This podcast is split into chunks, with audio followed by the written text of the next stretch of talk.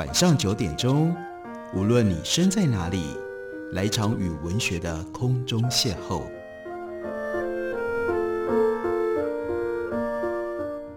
杨照谈书，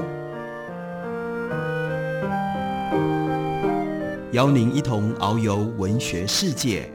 认识古今中外的经典之作。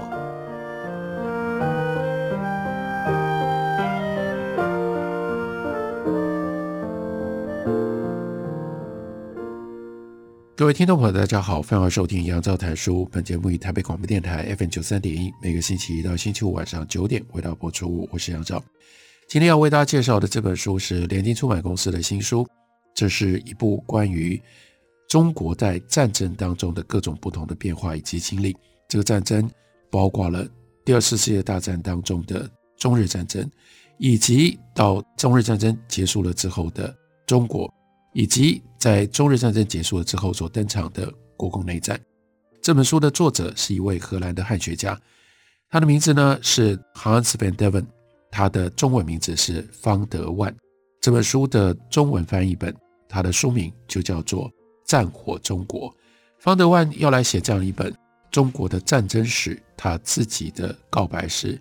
要掌握中国战争时期的历史，是一个非常特别的挑战。尤其是如此庞大的国家，曾经在一九三七年到一九四五年长达八年的时间当中，发生过这么多场战斗，在抵抗日本侵略的过程当中，中国的道德界限非常的分明，而且为了要求生存而付出了非常巨大的牺牲代价。例如，在西方文化当中，史学历史记录的起源重要的经典著作，那是希罗多德的《Historia》。里面所提到的，这是一个文明为了维护自身不被野蛮侵略者蹂躏而采取的防卫手段。那希罗多德指的是波西战争，波斯人侵略希腊，在雅典的带领底下，用什么样方式？为了保卫希腊人所自豪的文明，他们付出了什么样的抵抗的代价？然而，大致在同一个时间，另外有内战在进行当中。共产党占领的区域跟国民党占领的区域中间又有很多的紧张跟冲突，这些内战就像是修昔底里斯的婆罗奔尼撒战士。所以从 Historia 希罗多德到修昔底里斯，我们看到希腊打了两场战争，一场战争呢是抵抗波斯人，但是之后雅典崛起，雅典变成了一个帝国，雅典帝国。接下来有一个巨大的敌人，主要的敌人那是南方的斯巴达，所以再来又爆发了雅典跟斯巴达之间的内战，所以他用这种方式比拟，的的确确非常的类似。中国在这段时间当中，也好像先是打了一场对外抵抗侵略的波西战争，接下来又进行了一场国民党跟共产党之间的内战。那在修昔底里斯婆罗奔尼撒战争史当中。所描述的，那就跟波西战争当中的情况大不相同，因为这里有着各种残暴、失序、混乱、背叛，以及各种权谋的斗争。内战所产生的问题跟国家之间的战争当然不一样。国家之间的战争目标明确，而且呢，大家会团结在一起抵抗共同的敌人。一八七零年的普法战争。西班牙跟荷兰之间，从一五六八年一直进行到一六四八年，这是长达七十几年、八十年的战争，或者是第一次世界大战、第二次世界大战，这都是界限清楚的战争。可是内战就不一样，内战需要有 charisma 这种特别魅力的领袖，这个领袖要有煽动的能力，还要有为政的技巧，还要运筹的技巧，以及。临事当中的决断，近乎于无情的决断，先强制取得成果，等到巩固江山之后，才回头收拾四分五裂的社会。他这段话所说的，很自然的，我们就可以投射，就像是在讲最后在内战当中得到胜利的毛泽东。而今中国在讲述这段抗战史的时候，当然运用的是希罗多德的叙事模式，但是用这种方法。把一切东西讲得太清楚了，就使得史实往往也就被湮灭了。中华人民共和国建政之后这几十年，对过去那一段所建构的说法，是中国共产党推动了革命，在数场伟大的斗争当中获得胜利。这场革命对抗蒋介石领导下的国民党残暴的专制、日本的侵略，以及从西方帝国主义者手中解救了这个国家。因此，公众关注的事件就在于，这是共产党所凸显的历史事件。今年是二零二一年，所以我们必然会看到有一个特殊的事件在今年被凸显出来，那就是一九二一年中国共产党成立。接下来是一九二七年，这是国民党亲共，在蒋介石的命令底下，数千名的共产党员死难。接下来，第二次世界大战当中，中国共产党重要根据地延安逐渐崛起，成为国民党腐败和镇压狂逃当中的灯塔。然后最后让国民党溃败的三大战役，从四平街会战到最后的徐蚌会战。一九四八年十一月，为了争夺东北控制权，有了辽沈战役，或者是辽西会战。一九四八年十一月二十九日到一九四九年一月三十号，这是平津战役，这是北京的攻防战。当然，一九四八年十一月六号到一九四九年一月十号。这就是淮海战役，历史舞台的中间站的是什么？是中国共产党以及共产革命。当前引起众人瞩目的是中国在抗战获得了胜利的这件事情。第二次世界大战依照中国的普遍说法，抗战当中新中国诞生了。这段时期，全中国团结一致，救亡图存，赢得了艰难的胜利，完全可以理解中华人民共和国的领导人。为什么把这段战史描绘成为国家的光辉时刻？就全球而言，第二次世界大战是现代世界成立；就全球而言，第二次世界大战是现代世界成型的重要时刻。不但形成了地缘政治的轮廓，更同样提供了精神上的指标。包括美国、苏联以及大英国协在内的许多国家，都以二次世界大战的胜利作为他们提升自信心的要素。为什么中国不做这样的事情，或者是为什么中国不能做这样的事情？但中国当然也要这样，用这种方式来彰显自己这个国家的胜利以及国家的自信。这项变化在毛之后的中国频频出现，由地方带动，始于各大学。一九八零年代早期，邓小平掌权之后，从事学术工作的历史学者，尤其是在南京大学，因为南京是。国民政府的前首都，着手重新评估国民党在抗战当中的角色，借由引用南京所保存的档案资料，他们提出了在战争当中，尤其是初期阶段，战斗任务主要是由国民党而不是共产党所承担的。这么一来，这群学者扭转了数十年来对国民党以及对国军在抗战当中付出重大牺牲刻意忽视的这种局面。不久之后，各个纪念馆在战时重要的地点纷纷开设。在南京有南京大屠杀纪念馆，这是在一九八五年开放。中国、苏联跟美国在战时殉难的航空人员姓名，同时镌刻在紫金山路的纪念墙上，这是南京抗日航空烈士纪念馆纪念墙。在沈阳，以一九三一年日本进占东北的这个日期。特别命名的九一八纪念馆是在一九九一年落成的，而卢沟桥这是一九三七年抗日战争首战开火的地方，也有卢沟桥纪念馆。还有重庆，一九三八年国民党后来呢迁都的地方，留下来不论是政府的建物或者是国民党领导人的住所，都重新获得整修，并且对大众开放。许多城市都为抗战死难者设置了纪念公园，这些城市包括了广州、上海、衡阳、桂林、常德、哈尔滨、上高等等。电影、电视纪录片、回忆录，还有甚至电子游戏，以抗战作为主题。学校也以爱国教育为名，让学生学习中国在第二次世界大战当中的种种经历。这股风潮在中国的最高立法机关，也就是人代。全国人民代表大会在法律中赋予抗战新论述崇高地位的时候，达到了顶点。全国人大这是二零一四年的二月决定将九月三日定为中国的抗日战争胜利纪念日。九三是很早在国民政府就定定成为军人节，这本来是国民党国民政府的立场。这个时候呢，中国共产党所带领中国全国人大也把九三定定成为重要的纪念日。为了展示包容，当时国家主席习近平在二零一五年九月主持纪念会，两侧有共产党跟国民党的老兵陪同，更在北京举行了盛大的阅兵游行，纪念什么呢？纪念中国抗日战争胜利七十周年。这是那个时候。中国掀起对于抗战的新的兴趣，以及对于抗战历史的新的整理，这也是方德万为什么会动念想要好好的来理解、来整理中国战争史的其中的一个动因。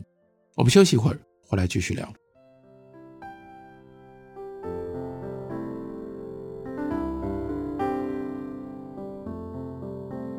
听见台北的声音。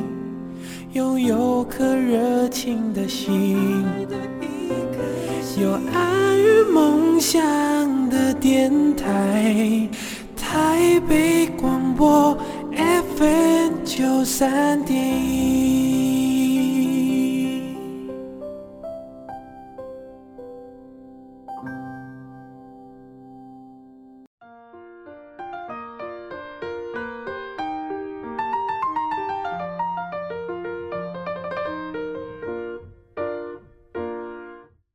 感谢您继续收听《杨照谈书》。本节目以台北广播电台 FM 九三点一，每个星期一到星期五晚上九点，为大播出到九点半。今天为大家介绍的这本书是方德万的《战火中国》，联经出版公司刚刚出版的新书。这是为我们整理了中国从一九三七年到一九五二年的战争史，所以这中间就跨越了第二次世界大战、中日战争、抗战，还有国共内战，以至于。国共内战结束了之后，中华人民共和国的成立，这些反映出来方德万的一个重要的历史的看法。他认为，我们要了解中华人民共和国的成立，它就是一个战争的结果。这些战争累积的事件，最后一步一步导向中华人民共和国的成立。所以在导论里面，他回到帮我们整理，在过去这些年来对于抗战的历史。中国的态度跟中国的研究的方法有一些什么样的改变？中国在二零一四年、二零一五年的时候，对于抗战的重视提高到了最高点。尤其是习近平在二零一五年纪念抗战胜利七十周年的时候，把这整个国家对于抗战的兴趣挑到了最高点。这对于方德文来说，这是一个正向的发展。他引用牛津大学的历史学者 Randa Mitter 他提到的。这样的发展有益于愈合数十年来中共的阶级斗争造成的伤害。它让因为和国民党有着或多或少关系而被视为是资产阶级走狗、反革命分子、贪污大老虎、坏分子的人，重新得到了平反，得到了尊严。他们跟他们的后人在群众面前得以再次抬起头来，重新理解第二次世界大战的作用，不只是进一步的国家和解。毛泽东主义已经退潮了，即便在经济层面成效卓越，它却不足以成为国民自豪感跟领导人政治合法性的来源。而纪念抗战，正符合中国政府超越意识形态和经济成就，提升国家认同以及国际高度的努力方向。为了这个目标，中国领导人推动一连串的工作，从二零零八年的北京奥运，还有呢二零一零年上海万国博览会。陆续登场，还有呢，提高足球运动的国际竞争力作为国家的努力目标。为了这个大张旗鼓的改革，中国的足球协会等等，到实行全国统一的高考制度，以及在学校里面强行推行普通话的标准发音，来建构一个新的中国。这个中国的来源，最重要就推到第二次世界大战当中崛起，然后呢，用这种方法。来振奋现在的民心。中国当前的领导人当然清楚，可以借由主持这些纪念活动，提升他们的形象，强调中国在战争当中对抗日本的角色。另外一个目的是间接表明中国跟西方的盟国地位平等。而这个讯息要表达的是，如果当年国际社会可以信赖中国，今天国际社会也应该信任中国，意味着中国经得起这样的考验。当年把日本拖住，最后帮助盟国可以打败轴心国，这是中国的巨大的成就跟贡献，不只是为了中国本身，而是对于世界、对国际社会的一种表现。国际社会应该给予中国，就像当年在战争当中，更大的信心跟更多的支持。所以，中国迫切地表述，这不只是中国的抗日战争，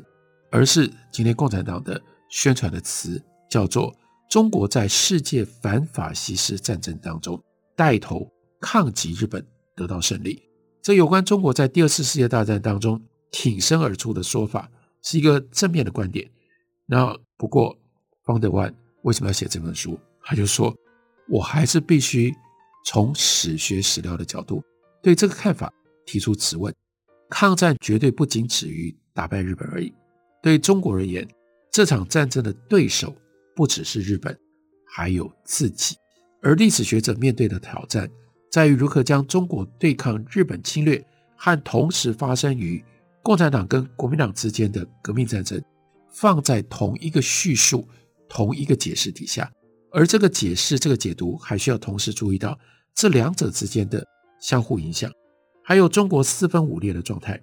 蒋委员长蒋介石是当时的战时领袖，重整包括共产党在内的各方力量。然而，即使是他主导着国民党，仍然无法说他是一个为了共同目标奋斗、有着严密纪律组织的领袖。他比较更像是各个派系势力的。联合的一个召集人。如果说引发中国对于抗战的是日本想要建立一个横跨东亚以及东南亚帝国的企图，那么造成中国内战的原因，就必须要远推到辛亥革命之后，中国内部对于深层问题的各种针锋相对不同的看法。这些问题包括谁拥有真理的权利，谁来决定论述跟真理，以及基于哪一种考量发表政治论述。和制定决策，在外界看来，从外人的眼光、国际的眼光，这个新的中国应该要代表什么？立场是什么？中央跟地方的关系是什么？还要保留跟守护哪一些中国传统的要素？中国曾经在现代世界里占据过什么样的位置？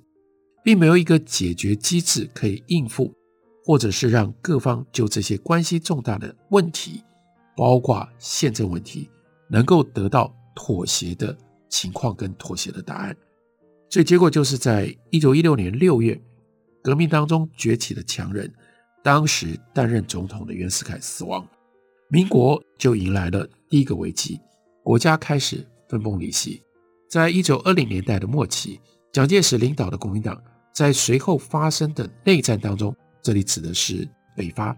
在北伐战争当中，国民党得到了胜利，可是强大的军阀。地方势力表面上服膺于这个新的政权——国民政府，但他们仍然维持着相当程度上的独立，并且常常以军事行动挑战国民党的领导。另外，一九三零年代初期，共产党成型了，国民党在一九三零年代成功的将共产党逐出江西的根据地，这是五次剿匪。可是呢，中共并没有被消灭。经历了两万五千里长征之后，他们逃到了陕北，去到了延安，并且以延安为中心，又重建他们的势力。这段经历两万五千里长征，一直到在延安窑洞里面，他们如何重建政权，这是共产党他们革命当中的英勇故事。日本想要宰制东亚的布局，到一九四五年明显的露出了败相。然而，辛亥革命所造成的这一连串的问题，却仍然悬而未解，意味着抗战解决打败日本，这是一个明确的答案。可是没有办法借由这样的战争来解决中国国民党和共产党之间他们对于国家对未来各种不同路线跟政策上面的巨大的分歧，更不要讲解决他们两者之间在这种由意识形态分歧接着。引发出来的长期真实的恩怨。所以，如果国民党希望领导全国走向胜利，以及让国际社会接受中国的平等地位带来合法性的光环，他们会大失所望。共产党以及其他势力拒绝承认国民党主政。如果说一九三七年以前，共产党还只是反对国民党的力量之一，而且不是最有分量的，那么到了一九四五年的时候，情况已然改变。那就是一九三七年的共产党，不过就在贫瘠的省份有一小块的根据地，以及维持一支大概是三万人左右的部队。八年之后，到了一九四五年。共产党部队规模已经成长到一百万，在华北占领了不少的大型根据地。抗战在中国造成的一个影响，就是大大的减少了政治上的选择。当日本在一九四五年九月九日正式的举行对中国投降的仪式的时候，明摆着主导中国的不是国民党，就是共产党。过去的这些军阀全部被消灭了，过去其他的政治统治的势力，这个时候也都不可能跟国民党或者是共产党竞争了。这就是为什么说，在抗战结束了之后，政治上的选择缩小了。但是呢，接下来又要再进行四年的内战，直到一九四九年十月十月一号，毛泽东在天安门上宣布。中华人民共和国成立，要将国共内战和对日抗战分开，这是几乎不可能的事。这就显现出方德万这本书最重要的史事史观，他要把对日抗战跟国共内战连在一起讲。这不是两场战争，这是分不开的一场漫长的战争。战争的对象、战争的目标有所改变，但是战争前后的各种不同的因素。是密切联系在一起的。只要举一个例子就知道了。中共的胜利需要一个纪律极其严明的党，要求他的部队、党小组、工作单位以及群众组织，横亘中国广阔的土地执行协同战略。在一九四零年代初，正当中国对日战况最严峻的时候，毛泽东花了两年的时间，以整党、整肃异己和推动政治学习，迫使他的同僚。不得不臣服于他的领导。那反面的例证，战争对国民党的作用却是国民党的分崩离析。这就是为什么后来决定了，在国共内战当中，共产党的势力越来越大，气焰越来越高，国民党相对的本来就已经不是那么严密的一个组织，却在这个国共内战的过程当中，一直不断的分崩离析，最后散沙化。当然就无从对抗那样的一个强大的共产党了。只有把这两场战争联系在一起，从一九三五年一路一直看到一九五二年，我们才能够更清楚地了解为什么到后来出现了中华人民共和国。这是荷兰汉学家方德万他主要的历史的观点，就表现在他的这本《战火中国》当中。感谢你的收听，下个礼拜一同时间我们再会。